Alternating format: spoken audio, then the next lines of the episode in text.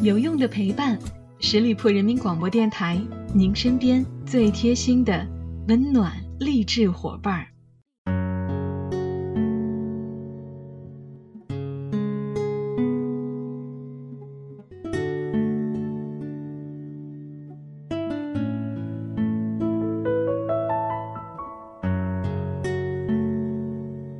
有用的陪伴，十里铺人民广播电台，您身边最贴心的温暖励志伙伴儿。朋友们，这里是每周一与您不见不散的名人风范，我是你们的老朋友小五。前段时间是韩红的四十八岁生日，从她用一曲《格桑花开》走进人们心中算起，至今已经将近二十年了。将知天命的她不再容易流泪，不再事事反驳回击。开始收起锋芒，也逐渐变得成熟。但是了解他的朋友们都说，韩红的心里其实住着个孩子。的确，被娱乐圈浸染多年的他依然天真，依然单纯，与多年前无异。只是他的梦想由那时候的唱死在舞台上，变成如今的死在公益的路上。梦想固然美好，却也难以逃离现实。而这些年，他不断被黑。也变得越来越穷了。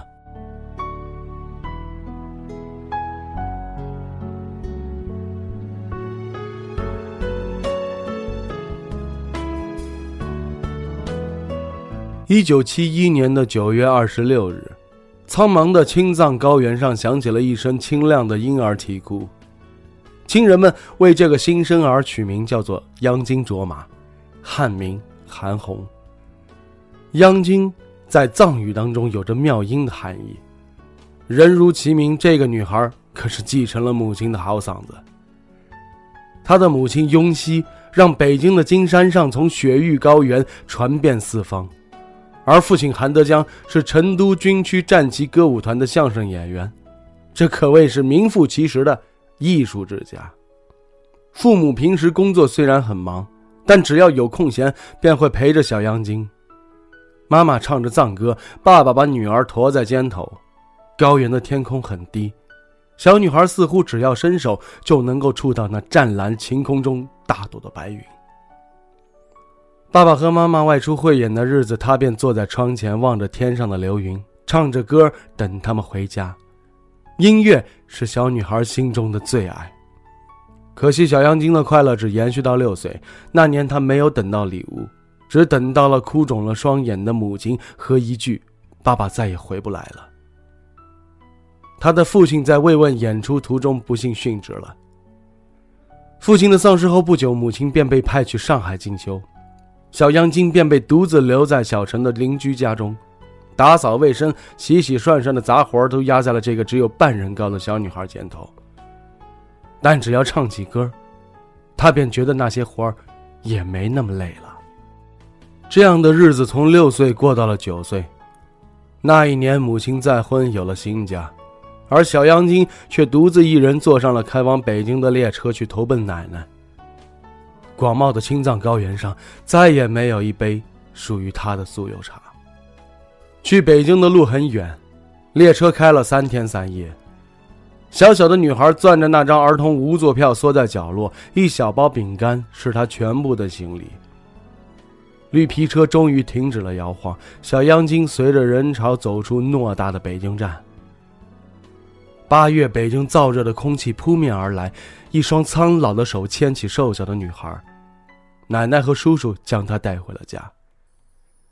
青藏高原上的央金卓玛，成了北京胡同里的韩红。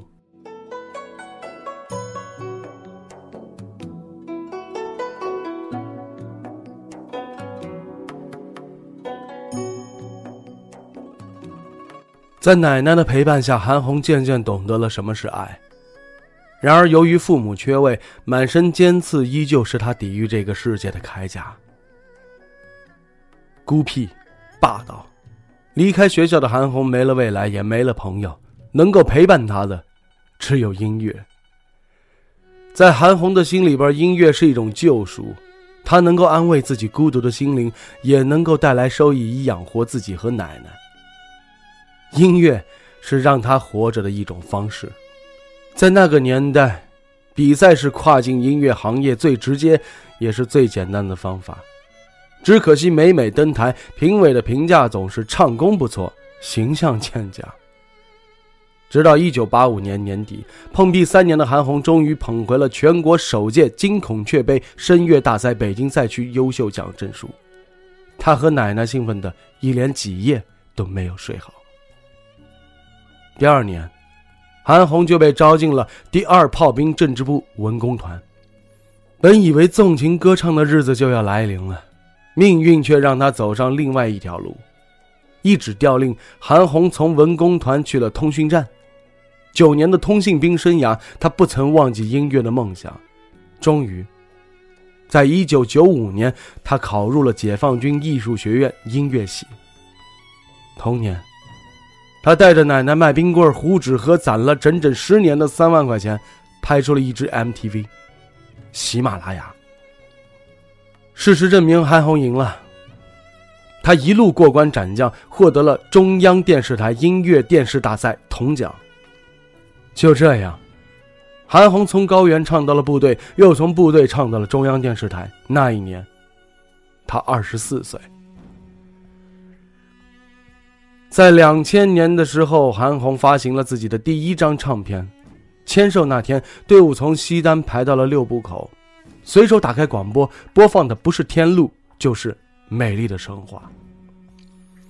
韩红火了，商演邀约纷至沓来。音乐类奖项也拿到手软，与荣誉相伴而来的是他从未拥有过的大笔金钱。唯一的安慰是辛苦一生的奶奶，终于不需要靠卖着冰棍艰难谋生了。那个抚养自己长大的老人，是韩红混沌世界里边唯一温暖明亮的火光。可惜，世间好物不坚牢，彩云易散琉璃脆。二零零五年的春天，奶奶因为脑溢血，猝然离世了。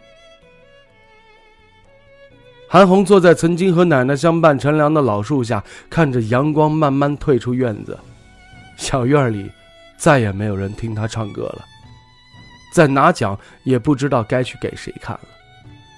她感觉自己仿佛一块飘在海上的海绵，很轻，就那样漫无目的的飘着。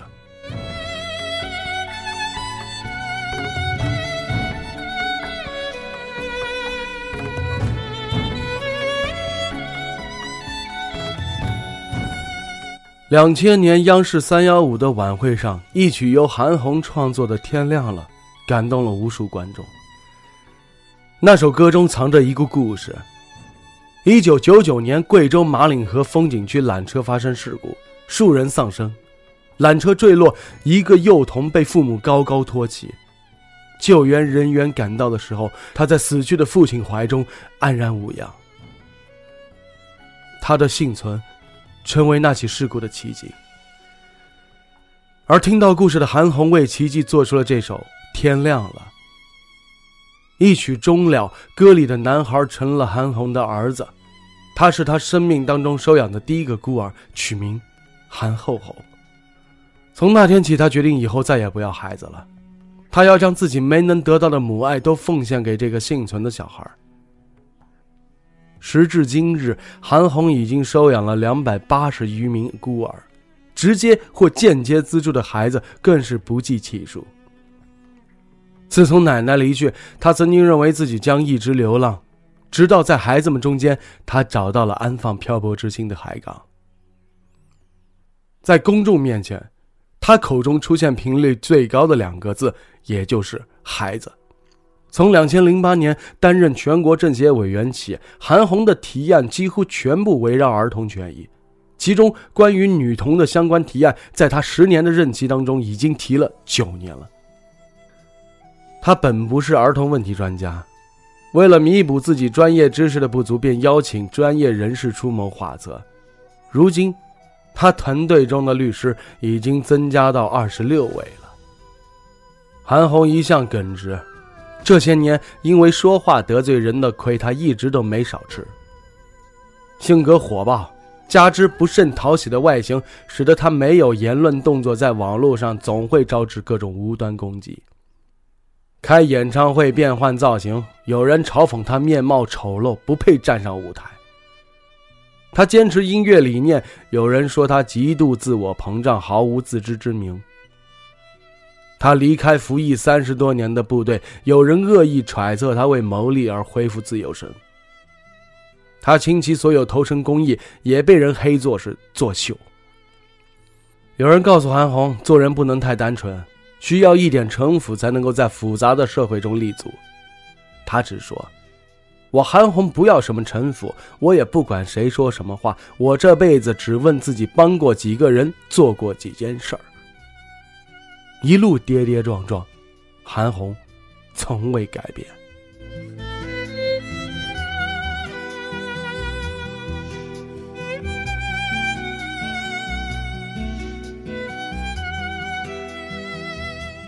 从二零一一年起，韩红便发起了百人援助系列公益活动。迄今为止，八年的时间里边，韩红带领着近两百人的团队，为陕西、内蒙古、新疆、青海等省送去公益医疗服务，直接受益的群众达到了上万人次。与许多明星兼做公益不同，韩红在公益中几乎投入了全部的精力，音乐事业也一再搁置。每一次的援助，他都亲自带队驾车行在路上，路况复杂，高寒缺氧，两百人的团队与现场上千的乡亲，他都要一一顾及。一路上多虑少眠，办一场义诊，他的头发便白了一半；上一次高原，他的心脏便落下了病根。但只要切实的解决了乡亲们的病痛，韩红就觉得一切都有意义。从前，他认为做慈善不必宣传，也不必声张，但在2014年，某些明星接连因吸毒被抓、污点艺人的消息占据了新闻的满屏满版，韩红就决定在这一年的百人援青项目当中，将媒体邀请至援助队伍中去。他说：“我以前做公益不敢宣传，怕人家说我是作秀，但如今头条都被那些吸毒嫖娼的人占着，多我一个韩红做慈善秀。”就怎么了？果然，百人援青的相关节目一经播出，铺天盖地的质疑再一次涌来。人们只看到他说话直接颐指气使，故意忽略了他对先天性心脏病患儿的母亲拍着胸脯说：“这个孩子我来救。”人们说他号召明星出资捐助，道德绑架，却忘记了他在白血病患儿会诊当中毫不犹豫地说：“需要的二十万经费我来出。”韩红深知网络中的恶意，但既然走出了这一步，她便不会再退缩了。为了慈善，一向高傲的韩红愿意折腰。如果资助不够，她就掏出家底儿把钱往里砸。她不买房，不置业，不消费奢侈品，因为内心足够富有，她便不在意物质上的享受。也曾经有人劝他让慈善的脚步停一停，去参加一些商演综艺，为自己做积累。韩红婉言拒绝了。我能维持每天的一粥一饭就够了，即便赚来钱，我也会投入到慈善当中去。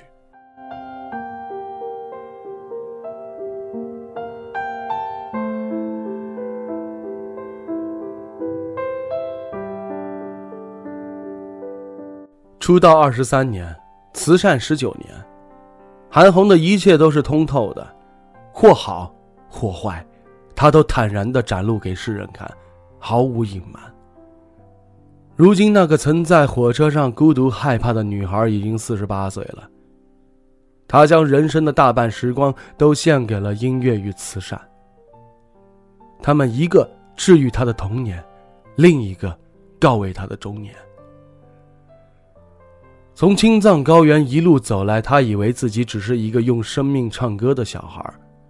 渐渐的，他给了更多孩子歌唱生命的机会。现在，他是两百八十多个孩子的妈妈，也是上万被救助乡亲的恩人。曾经教会他善良的奶奶已经故去十四年了，每每提起，他依然泪流满面。奶奶生活过的那间小屋，韩红一直不曾重新装修，只是收拾得干干净净。身为藏族人的韩红相信轮回，他希望在下一世，父亲健康长寿，母亲不会再将自己抛下，可以有一个幸福安宁的家。他希望自己可以多读书，去偏远山区成为一名了不起的医生。他希望世上的每一个孩子都永远被爱，每一位老人都健康安泰。他希望自己依旧可以成为歌手，奶奶还是自己的奶奶。好了，亲爱的听友们，感谢大家收听今天的名人风范，我是小五，欢迎大家关注十里铺人民广播电台公众微信，在订阅号中直接搜索十里铺人民广播电台，点击关注就可以了。我们下期节目再会喽，拜拜。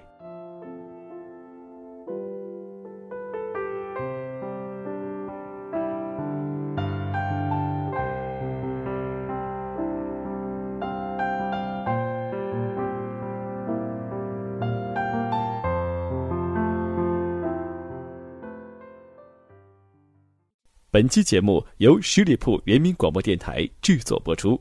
了解更多的资讯，请关注十里铺人民广播电台的公众微信和新浪、腾讯的官方微博。感谢收听，我们明天再见。